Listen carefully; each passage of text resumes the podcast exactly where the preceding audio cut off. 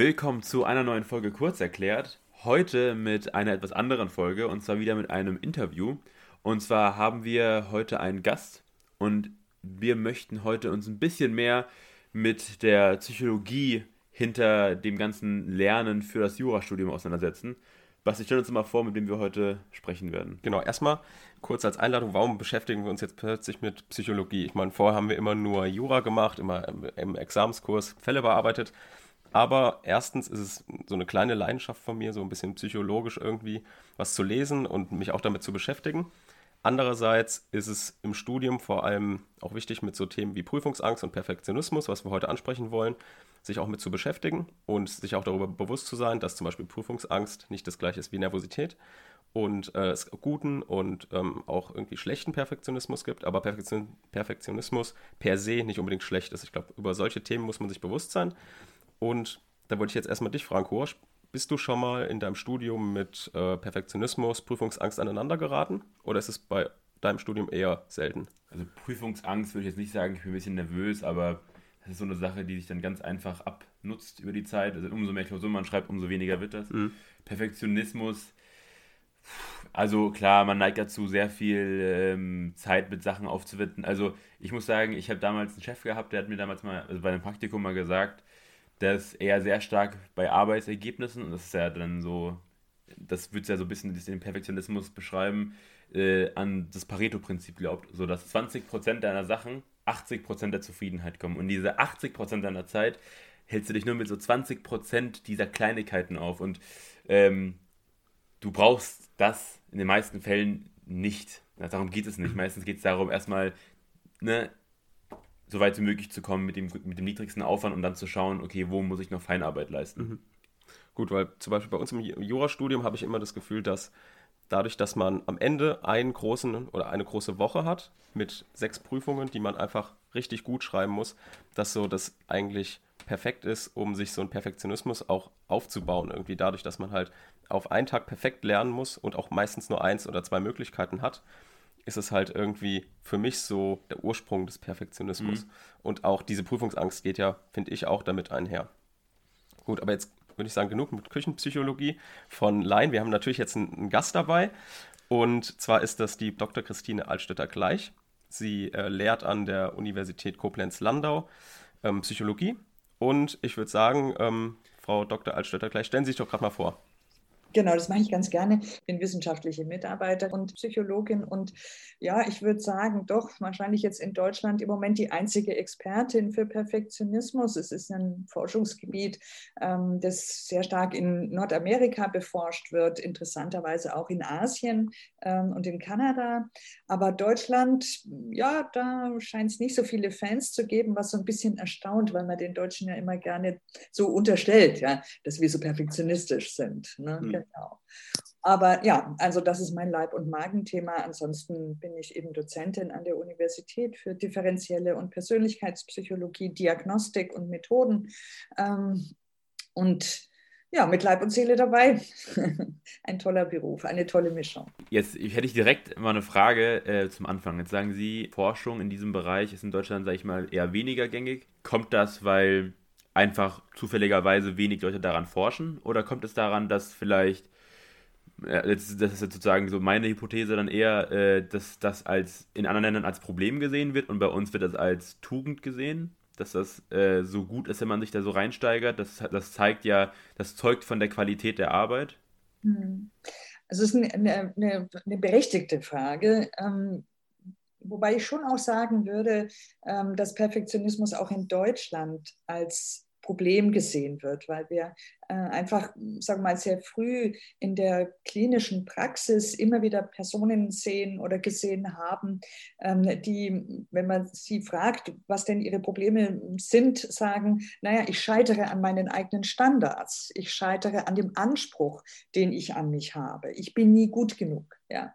Ähm, und das ist eine Ursache für Depression, die schon sehr lange bekannt ist, also ähm, auch, sagen wir mal, so, so aus, in der psychiatrischen Richtung auch sehr stark schon gesehen wurde, im sogenannten Typus Melancholicus. Auch Freud hat äh, schon erkannt, dass Perfektionismus ein Problem sein kann, ja, sodass man sagen kann, es sind so, sind so deutsche Wurzeln sogar so ein bisschen, nicht nur, weil wir das gerne sein wollen. Ne?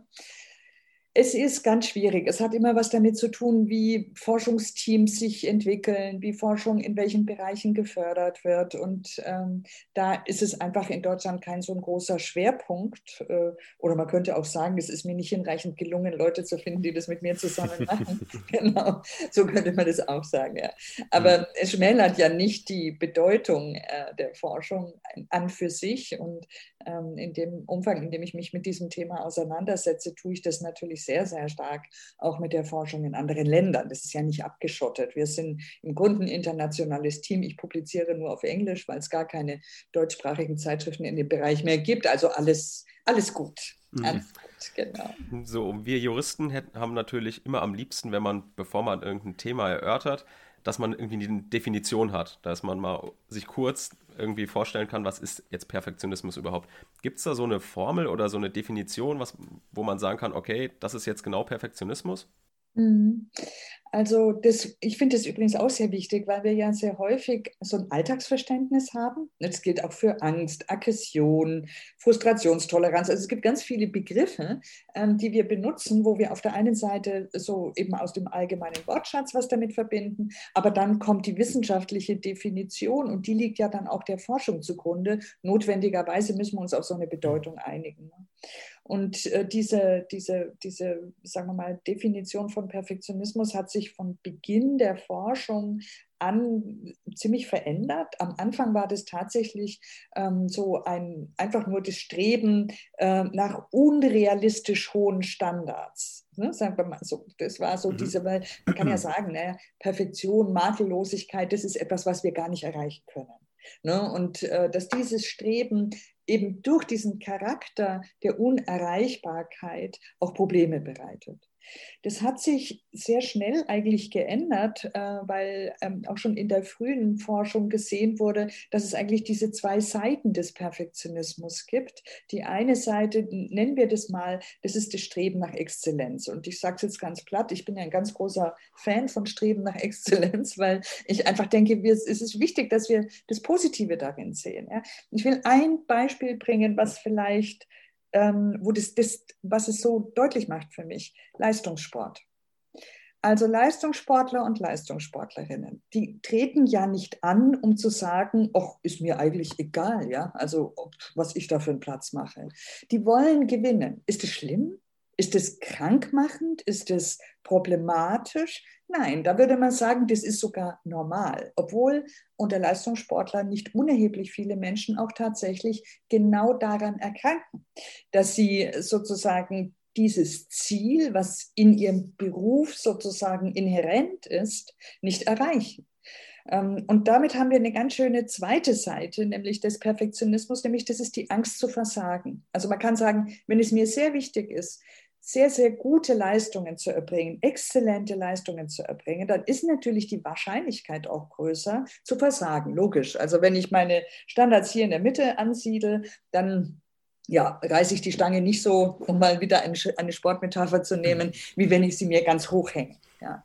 Mhm. Und ähm, diese zwei Komponenten sind auch typisch. Wir nennen sie perfektionistisches Streben auf der einen Seite und perfektionistische Bedenken auf der anderen Seite jetzt nur mal um bei, dem, bei der Metapher aus dem Sport zu bleiben, setzt sich dann, also um es genau zu verstehen, setzt sich dann Perfektionismus aus verschiedenen Attributen zusammen, also aus Motivation, aus Ehrgeiz, sind das verschiedene Sachen, die dann zusammenkommen, die dann dazu führen, dass man sagt, okay, jemand ist perfektionistisch oder ist das eigentlich ein eigenstehendes Attribut? Hm. Also ähm, Eigenschaft, es ist eine Eigenschaft, das muss man vielleicht auch noch dazu sagen, die mittelfristig relativ stabil ist. Und Eigenschaften setzen sich eigentlich aus, immer aus mehreren Elementen zusammen. Ne? Also ähm, wenn man das jetzt mal, sagen wir mal so für den Perfektionismus nimmt, dann kann man sagen, ist es eben auf der einen Seite eine Motivation, ähm, sozusagen sehr gute Leistungen zu erbringen wobei wir unterscheiden dann wieder zwischen der Frage, warum eigentlich? Also was ist der Grund dafür? Warum? Was nützt mir das? Ne? Und da sprechen wir von erfolgsmotivierten Menschen, ähm, die einfach sagen, nö, ich will gut sein, ich will viel Geld verdienen, ich will äh, exzellente Leistungen im Sport, in der Musik, in der Kultur, ich möchte berühmt sein, bekannt sein und man müssen wir uns ja auch nichts vormachen. Wir wachsen von klein auf so auf, dass sehr gute Leistungen belohnt werden. Ja? Und, wir leben in einer Leistungsgesellschaft. Und da ist es ganz normal, dass man merkt, wenn ich eine sehr gute Leistung erbringe, dann bekomme ich Aufmerksamkeit, Anerkennung, Geld, äh, Wertschätzung, was weiß ich alles. Ja. So, das ist also der eine Grund, weswegen man sagen kann, nö, nö, das ist mir schon wichtig, sehr gut zu sein. Und der andere Grund könnte aber auch sein, und das ist dann tatsächlich eben auch ganz, macht nochmal deutlich, also ich benutze auch gerne ein Bild des Januskopfes. Ne? Also es gibt sozusagen eine, eine helle und eine dunkle Seite. Und äh, auf der dunklen Seite des Perfektionismus ist man eher wenn man diese hohen Standards nicht deswegen erreichen möchte, weil man gut sein möchte und ne, können wir nachher nochmal darüber sprechen, was es dann auch noch mit sich zieht, sondern wenn man vermeiden möchte, Misserfolg zu haben, weil man zum Beispiel in der Kindheit erlebt hat, dass es sehr, sehr unangenehm ist. Also wenn man zum Beispiel in einem Elternhaus aufgewachsen ist, das sehr strafend auf schlechtere Leistungen reagiert hat, ja, wenn man, und ich meine, das sind viele Kinder, ja, ähm, dann, äh, dann, dann kann dieser Wunsch, sehr, sehr gut zu sein, motiviert sein dazu, dass man keine Ablehnung dadurch erfährt, dass man nicht gut genug war. Und da wären wir dann auf der dunklen Seite. Okay also so wie ich das jetzt verstanden habe, ist es auf jeden Fall so, dass man Perfektionismus auch in der Kindheit und auch später erlernen kann. Also es wird einem mitgegeben, äh, beziehungsweise nicht mitgegeben, sondern sagen wir mal 50 Prozent wird erlernt, so sein Leben lang. Und wenn die anderen 50 Prozent, sind die dann genetisch determiniert oder sind die, also ist es nicht angeboren? Hm. Also vielleicht ist 50 Prozent arg wenig. Also ich mhm. würde sagen, dass die Sozialisation einen deutlich höheren Prozentsatz ausmacht. Es gibt äh, zwei äh, verhaltensgenetische Studien zur Frage, ob äh, da es genetisch determiniert ist, Perfektionismus. Die kommen zu einer sogenannten moderaten Erblichkeit. Ich, meine Hypothese ist, die kann man sehr schlecht testen zumindest wenn man nicht jetzt ein verhaltensgenetisches Labor hat und das kostet sehr, sehr viel Geld, ähm, dass die diese genetische Komponente gar nicht perfektionistisch, Perfektionismus typisch ist, sondern eher etwas mit der Tendenz zu tun hat, ängstlich zu reagieren. Also mit emotionaler Labilität, wie das in der mhm. Psychologie heißt. Ja. Und äh, diese dunkle Seite der, des Perfektionismus, habe ich ja vorhin schon gesagt, dahinter steckt die Angst zu versagen, weil die weil man, so, und das ist eine Angst, wie jede andere Angst auch. Ja? Und äh, man weiß, dass diese Tendenz zur emotionalen Labilität, also doch verstärkt auf negative Reize mit Angst und Ängstlichkeit zu reagieren, dass es durchaus eine genetische Komponente hat. Mhm. Wir haben ja diese dunkle Seite vom Perfektionismus schon angesprochen. Das wirkt natürlich so, als hätte diese dunkle Seite jetzt nur Nachteile. Ist das so oder kann diese dunkle Seite vielleicht auch Vorteile haben. Ja, stellen Sie sich mal vor, Sie hätten keine Angst. Sie würden hier nicht hm. sitzen. Sie wären schon längst überfahren worden. Sie hätten irgendwelche gegessen. Ähm, Sie, was weiß ich nicht. Also, wenn wir keine Angst hätten, oder auch, ich meine, Sie studieren Jura. Ne? Das mhm. ist ja jetzt nicht gerade ein Studium, das man antritt, wenn man Angst hat zu versagen, aber ja. es hilft. Es mhm. hilft, ähm, dass man doch sagt, äh, mir ist bewusst, dass ich versagen kann. Und natürlich habe ich bestimmte Bedenken. Und äh, da ist es, glaube ich, mhm. ganz wichtig, auch mal, Sie haben vorhin auch so gesagt, wichtig ist es, einen Unterschied zwischen Nervosität und Angst zu kennen. Mhm. Das ist absolut richtig. Ja. Ab, aber ab wann sage ich denn, ich bin nervös und ab wann sage ich, ich habe Angst? Das ist ein ganz komplexer Vorgang. Aber bleiben wir nochmal bei dem äh, sozusagen, dem, dem, was ich wirklich auch ganz wichtig finde, nämlich, dass wir, dass wir uns bewusst sein müssen, dass Angst überlebensnotwendig ist, physisch wie psychisch. Ja? Und Angst auch dazu führt, ähm, wenn man gut mit ihr umgeht, ja, ähm, dass man sehr viel lernt. Und das meine ich jetzt nicht nur im akademischen Kontext, ne? sondern wenn ich zum Beispiel Angst habe, mich zu blamieren, äh, weil ich irgendwo eingeladen bin, wo ich weiß, da herrschen andere Tischsitten. Wird zum Beispiel immer mit den Händen gegessen und ich weiß genau, das kann ich überhaupt nicht mit dem Pfannkuchen. Ich erinnere mich noch an eine solche Situation, wo ich mir gedacht habe, ach du Scheiße, wie macht man? Oder Stäbchen. ja. Ne? Also so, und Sie können natürlich sagen, ist mir scheißegal, ich esse mit Messer und Gabel, kenne ich so Leute. Ne? Aber Sie können auch sagen, ich möchte irgendwie nicht als so ein Depp dastehen, der das nicht hinkriegt, eine andere Kulturtechnik mhm. zu erlernen. Also ist diese Befürchtung irgendwie, ähm, die bringt mich dazu zu lernen, wie ich mit den Fingern ordentlich esse oder mit Stäbchen. Ähm, also das ist noch keine Angst. Oder wir würden es nicht als Angst bezeichnen. Aber jetzt stellen Sie sich mal jemanden vor, bei dem ein Essen in einer anderen Kultur in einer chinesischen, bleibt mal bei den Stäbchen, äh, dass es davon abhängt, ähm, dass man ganz was Wichtiges erhält. Ja? ja. Ne? Und dann könnte das Angst werden zu versagen. Und was passiert dann? Dann fängt man plötzlich an, zu schweißige Hände zu kriegen, die Stäbchen fallen einem aus, aus der Hand und dann versagt man. So. Und es gibt halt Menschen, die malen sich sowas aus und dann wird aus einem Bedenken eine Angst, wenn ich katastrophisiere, was mögliche Konsequenzen sind. Und es ist sozusagen ein Kontinuum. Aber bis zu einem bestimmten Punkt ist es einfach gut, um was zu lernen. Ab wann wird denn der Perfektionismus zum Problem? Also, dass er wirklich jemanden persönlich so stark belastet, dass er mich eigentlich aufhält in meiner Entwicklung? Ähm, das ist, ähm, würde ich, das ist eine sehr, sehr subjektive Angelegenheit, äh, weil genau das, was ich gerade beschrieben habe, ähm, findet ja in unseren Köpfen statt. Also es es ist ja eine Bedrohung, ist sehr häufig keine objektive Bedrohung. Ja? Also nehmen wir mal das Durchfallen durch eine Prüfung. Ich meine, ich bin Dozentin an der Universität, ich habe mit diesem Thema extrem große Erfahrungen. Und ich prüfe nächste Woche zum Beispiel wieder. Und ich kann jetzt schon sagen, wer vermutlich nicht antreten wird. Ja? Ähm, mhm. Weil es gibt einfach so ein paar Kandidaten und Kandidatinnen, die, die, ähm, die haben so hohe Angst keine gute Note zu haben, da kommen wir auch gleich nochmal drauf, inwiefern diese, diese Angst berechtigt ist, dass sie etwas tun, was ganz typisch ist bei Angst, nämlich sie vermeiden die Situation. Auch wieder ganz gesund, stellen Sie sich vor, Sie haben Angst vor Hunden, und ja, und dann ist es total gut, wenn Sie, wenn Sie sozusagen sehen, da kommt irgendwie jemand mit dem Hund auf die andere Straßenseite zu gehen oder solche Situationen zu vermeiden. Das tut uns gut, das erleichtert uns. Uns fällt ein Stein von der Seele. Ja, ähm, so. Und diese, diese, dieses Vermeiden wird also sozusagen verstärkt dadurch, dass es uns gut damit geht. Aber da haben wir es wieder, wenn sie vermeiden, wenn sie nie sehen, ähm, dass sie vor Hunden gar keine so große Angst haben müssen oder nur vor bestimmten. Oder sie werden nicht sehen, dass sie entweder die Klausur doch ganz gut hinkriegen oder dass die Welt nicht untergeht, wenn sie durchgefallen sind, sondern dass sie dann sich wieder aufrappeln und dann kommen sie gestärkt aus der Situation. Hm. Ähm, sie haben jetzt gerade das Beispiel gebracht, dass Sie nächste Woche wieder prüfen und schon wissen, wer nicht antreten wird, weil diese Leute zu große Angst haben. Wie kann man als die Person, die dann zu große Angst hat, daran arbeiten? Also, dass man dann vielleicht eben doch zur Prüfung geht und dennoch klar große Angst hat, aber wie bekommt man das hin, dann doch zur Prüfung zu gehen? Ja. Ähm, darf ich die Frage zurückstellen? Gerne.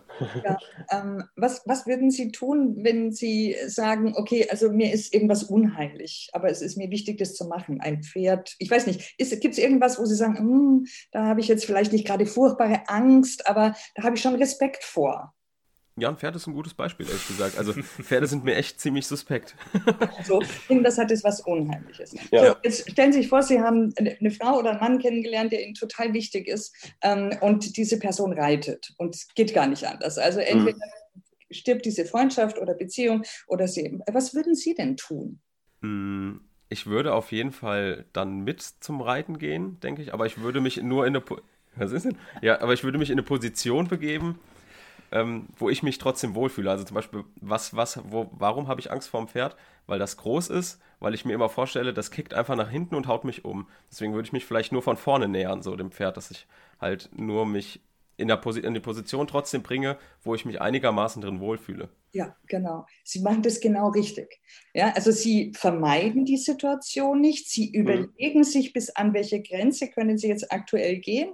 Ähm, und dann werden sie immer wieder, dann werden sie eine gewisse Routine entwickeln. Ja? Also dann, ja. äh, und irgendwann stehen sie womöglich sogar hinter dem Pferd, weil sie gar nicht mehr dran denken, weil sie diese sozusagen diese, diese, was weiß denn ich, äh, Idee, dieses Bild gar nicht mehr haben, dass es austreten könnte. Das ich genauso erschreckend finde, übrigens. Ne? Und mhm. ich habe großen Zu Recht, zu Recht. Was bedeutet das in einer Leistungssituation? Das bedeutet äh, in einer Leistungssituation, dass man zunächst mal sagt, ich übe ich übe Leistung. Mhm. Ähm, jetzt hm, ist es so, dass im Jurastudium ähm, ist das Üben sozusagen, wie soll ich sagen, institutionalisiert. Also es gibt bei Ihnen Probeklausuren, mhm. von denen Sie, über die Sie ein Feedback kriegen können. Es gibt bei Ihnen sozusagen zusätzliche Angebote, wie Sie das Klausurenschreiben lernen können. Leider, muss ich ganz ehrlich sagen, ähm, hat es nichts mit ihrem Studium zu tun. Ich finde, das ist eigentlich unfassbar. Aber ich will jetzt nicht über Kollegen und Kolleginnen herziehen, aber mhm. mir, ist es, mir ist es vollkommen unklar, wie man das rechtfertigen kann, am Ende eines Studiums ähm, sozusagen alles Wissen abprüfen zu wollen, ohne dass das vorher adäquat im Studium geübt wurde. So, jetzt auch Ende Gelände. Also, ne, das ist. Ähm, ja, aber stimmt. So, also, das würde bedeuten, wenn Sie wissen, dass Sie Angst haben, dass Sie bei Zeiten anfangen, sich an die Situation zu gewöhnen. Ja, das wäre so ein Element. Ähm, also, viele Klausuren schreiben. Und ganz ehrlich, Menschen mit einer hohen Prüfungsangst müssen mehr lernen als Menschen mit wenig. Und dann wird die Prüfungsangst auch weniger, weil man dann immer wieder erlebt, sozusagen, ich krieg's ja hin. Ja. Genau, also dieses, dieses Nähern Stück für Stück, so ein bisschen die Salamitaktik ist zum Beispiel auch eine, eine Möglichkeit, wie man das machen kann. Und vielleicht, ja gut, man spricht immer davon, irgendwann muss man mal ins kalte Wasser springen, also dass man dann einfach, oder vielleicht besser so, zum Beispiel meine Nervosität habe ich drücken können, indem ich mir gesagt habe, hier guck mal, du hast ja, wenn du durchfällst, hast du noch einen Versuch. So, also diesen, dieses Backup zu haben. Ja, ist aber, das auch eine, wenn du es dann nicht mehr hast? Wenn ich es nicht mehr habe, ist schlecht. Dann ja, guckst du ja dem okay, Abgrund in die Augen. Genau, also. aber das erste Mal, wo du in eine Prüfung gehst, das ist ja schon dieser Sprung ins kalte Wasser, mhm. weißt du? Und diesen Sprung ins kalte Wasser kannst du vielleicht irgendwie abfangen, indem du dir selbst das Backup gibst. Ja, hier guck mal, ich kann noch mal schreiben, wenn ich durchfalle. So, ist das auch eine Möglichkeit? Ist es auch eine Möglichkeit. Und zwar, worauf Sie ansprechen, ist sozusagen die Konsequenzerwartung. Wir haben ja vorhin ja gesagt, dass Perfektionismus sehr stark was damit zu tun hat, mit dieser Angst zu versagen. Aber das ist ja nicht das Versagen per se, vor dem man Angst hat, sondern mhm. das ist ja eigentlich, was darauf folgt an Reaktionen. Und jetzt sagen wir mal, nehmen wir mal jetzt, weil das tatsächlich sehr auch im Psychologiestudium ist, die Note einfach existenziell, genauso wie in Jura. Das müssen wir uns nichts vormachen. Ja. Also ähm, sie brauchen halt bestimmte Noten und die sind in Jura sehr schwer zu erreichen. Ähm, in Psychologie sind die Noten sehr viel besser, aber man braucht auch sehr viel bessere Noten, um einen Masterstudienplatz, also um überhaupt sinnvoll abschließen zu können. Ne. So, also das hat eine sehr hohe Relevanz. Das Versagen ist also tatsächlich ganz objektiv gesehen ganz schön schlimm. Also es ist überhaupt nicht unrealistisch, ja, mhm. ähm, sondern so. Und wenn das so ist, dann muss man sich dem stellen und muss sagen, ja, das stimmt. Es ist richtig, ja. Ähm, es ist allerdings dann auch so, dass man eben sagen kann, es wäre deswegen auch sehr gut, sag mal, gut zu lernen. Wir wissen aus der Forschung, dass, sagen wir mal, Angst hat ja etwas mit körperlicher Erregung zu tun. Und diese körperlichen Erregungsprozesse, die da dahinter stecken, dass wir sagen, ich habe Angst, ähm, die könnten auch lauten, ich bin nervös, das ist ungefähr das Gleiche, oder ich bin gestresst. Und Angst wird es eigentlich erst, ähm, wenn ich sozusagen ähm, mir etwas ausmale, was mhm. passieren könnte. Ja? Also in die Zukunft schaue.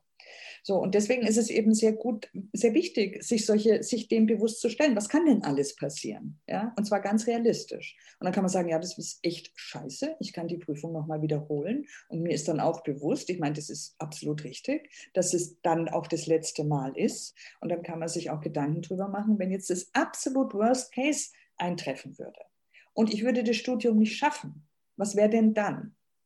Gut, und dann kann man Biografien von Menschen lesen, die ein Jurastudium abgebrochen haben und extrem erfolgreich waren. Ne? Also mhm. ne, auch da, wenn man es jetzt mal ernst nimmt, ist es so, dass man dann vielleicht sagen kann, naja, also was weiß ich, irgendjemand, der das sagt, dass ich das machen möchte oder soll, entweder in mir oder in anderen, wäre enttäuscht und traurig.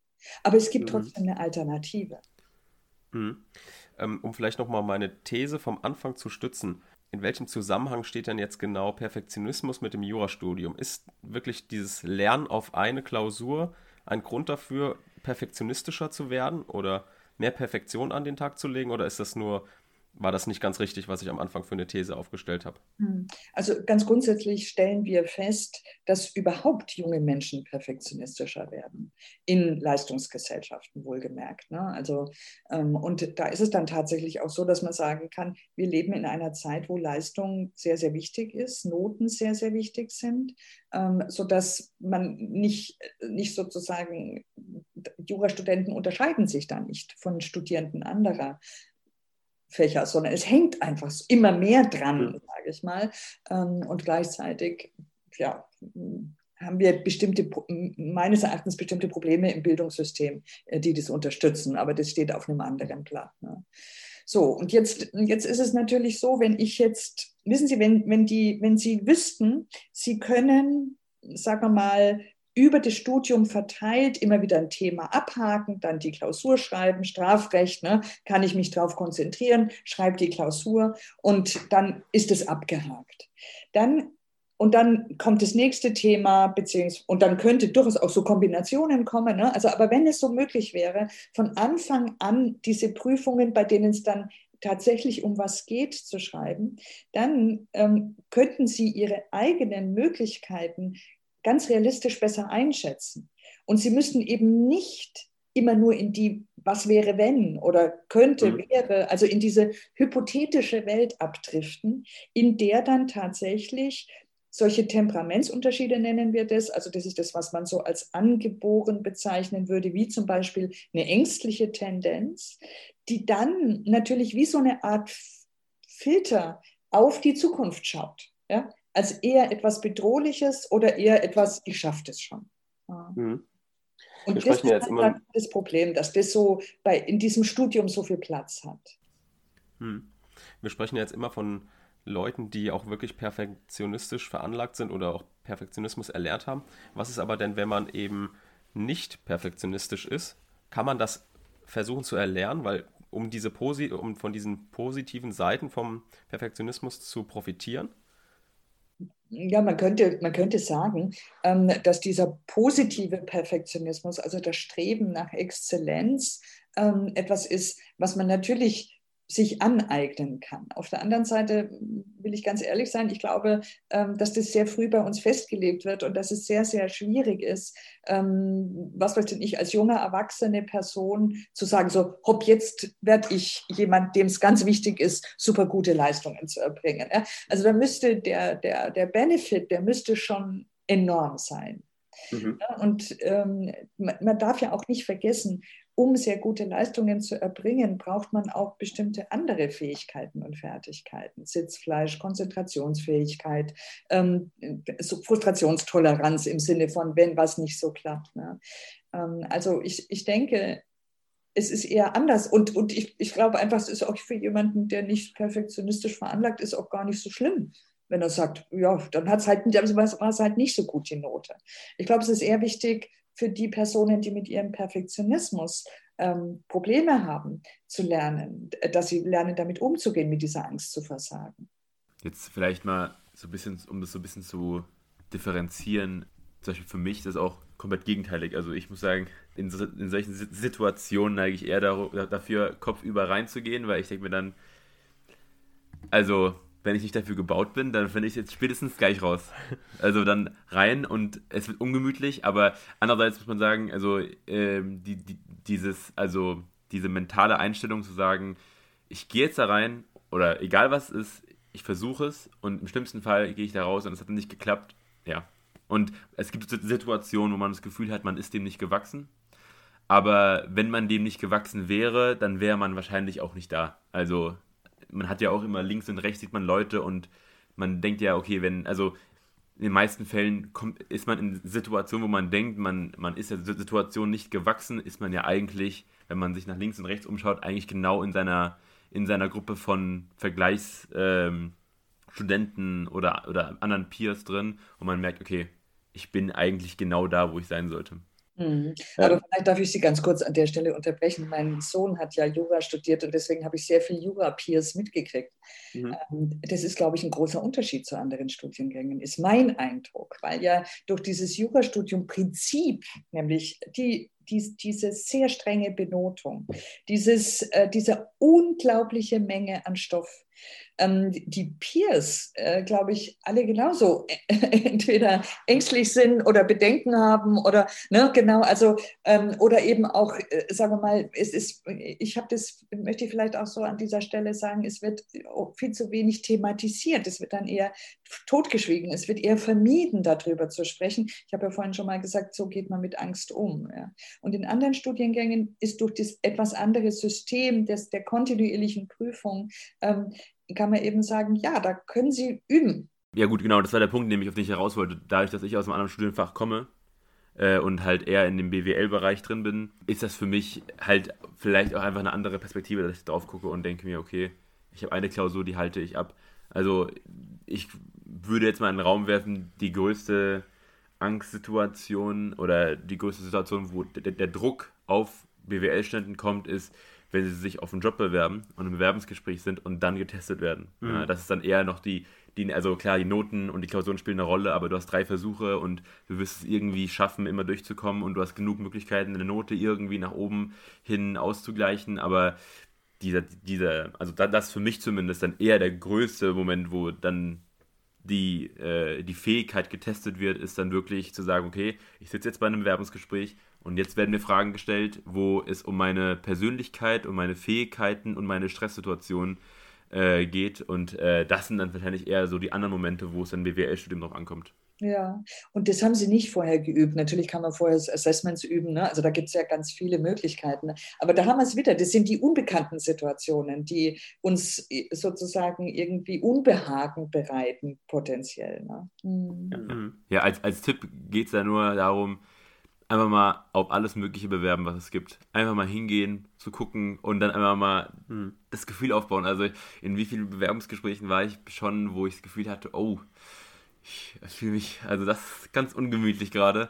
Aber äh, man, man, man wächst daran. Also mhm. äh, diese Stressfähigkeit, also es gibt auch, glaube ich, immer diesen Moment, wo man denkt so, oh, verdammt, da habe ich, ich habe gar keine Ahnung, was ich jetzt mache. Und dieses, okay, nimm mal kurz zurück. Was war jetzt die Sache? Was weiß ich? Und vielleicht kann ich es mir erschließen oder kann ich es mir da Stück für Stück aufbauen. Aber diese Ruhe aufzubauen, in Stresssituationen vielleicht auch mal noch einmal sich den Moment zu nehmen, durchzudenken, also durchdenken, was man sagen möchte, was man, wo man hin möchte, das hilft auch schon. Aber das sind Sachen natürlich, die man erst in dieser Situation selbst erleben muss und auch irgendwie entwickeln muss für sich selbst. Wir sind jetzt wieder bei dem Pferd. Wir, wir sind jetzt mhm. wieder da, dass man sagt, ich übe, ich taste mich ran, ich mache Erfahrung mit der Situation, anstatt sie zu vermeiden. Ne? Und äh, wenn man das jetzt auf das Jurastudium eben überleitet, dann ist es für mich eben total wichtig zu sagen, wie übt man da, dass man es in sich geht, wie kann ich das denn machen? machen. Ich meine, Sie haben jetzt gerade gesagt, ich bewerbe mich auf alles Mögliche. Ja, das geht natürlich jetzt, das, das ist eine praktikable Strategie für BWL-Studierende. Für Jura muss man jetzt irgendwie andere, anderes, andere Übungsfelder, aber auch das gibt es und vielleicht auch nochmal, noch für mich total wichtig, dann aus Fehlern lernen. Und wie macht man das? Es nützt nichts, wenn ich tausend Probeklausuren schreibe und mit dem Gefühl rausgehe, ach du Scheiße, klappt nicht, klappt nicht, klappt nicht. Ja? Ähm, und ich weiß eigentlich nicht warum, sondern auch, wie Sie jetzt vorhin gerade gesagt haben, dann komme ich in die Situation und dann überlege ich mir beim nächsten Mal, wie ich damit umgehen kann. Gilt es auch für das Schreiben von Klausuren. Sich Feedback geben lassen von Leuten, die es gut gemacht haben. Was übrigens bedeuten würde, dass eine andere Kultur in dieses Studium gehört, nämlich eine Fehlertoleranz, eine Fehlersensibilität, ein, ja genau, und, und das scheint mir wichtig zu sein. So, jetzt kommt es zum kurzen, abrupten Ende unserer ersten Folge mit Frau Altstädter gleich. Ähm, in der ersten Folge ging es ja bisher um das Thema Perfektionismus und wir sind ja schon ein bisschen in die Tiefen des Themas Angst gegangen, was eng äh, mit dem Thema Perfektionismus zusammenhängt. In der nächsten Folge, kommenden Mittwoch, geht es dann weiter in den Bereich der Prüfungsangst, wo Frau Altstädter gleich auch einige wissenschaftliche Eindrücke mit uns teilen wird und uns Tipps und Tricks gibt, damit umzugehen. Wenn ihr Interesse habt, schaltet gerne wieder nächsten Mittwoch ein. Bis dahin, tschüss.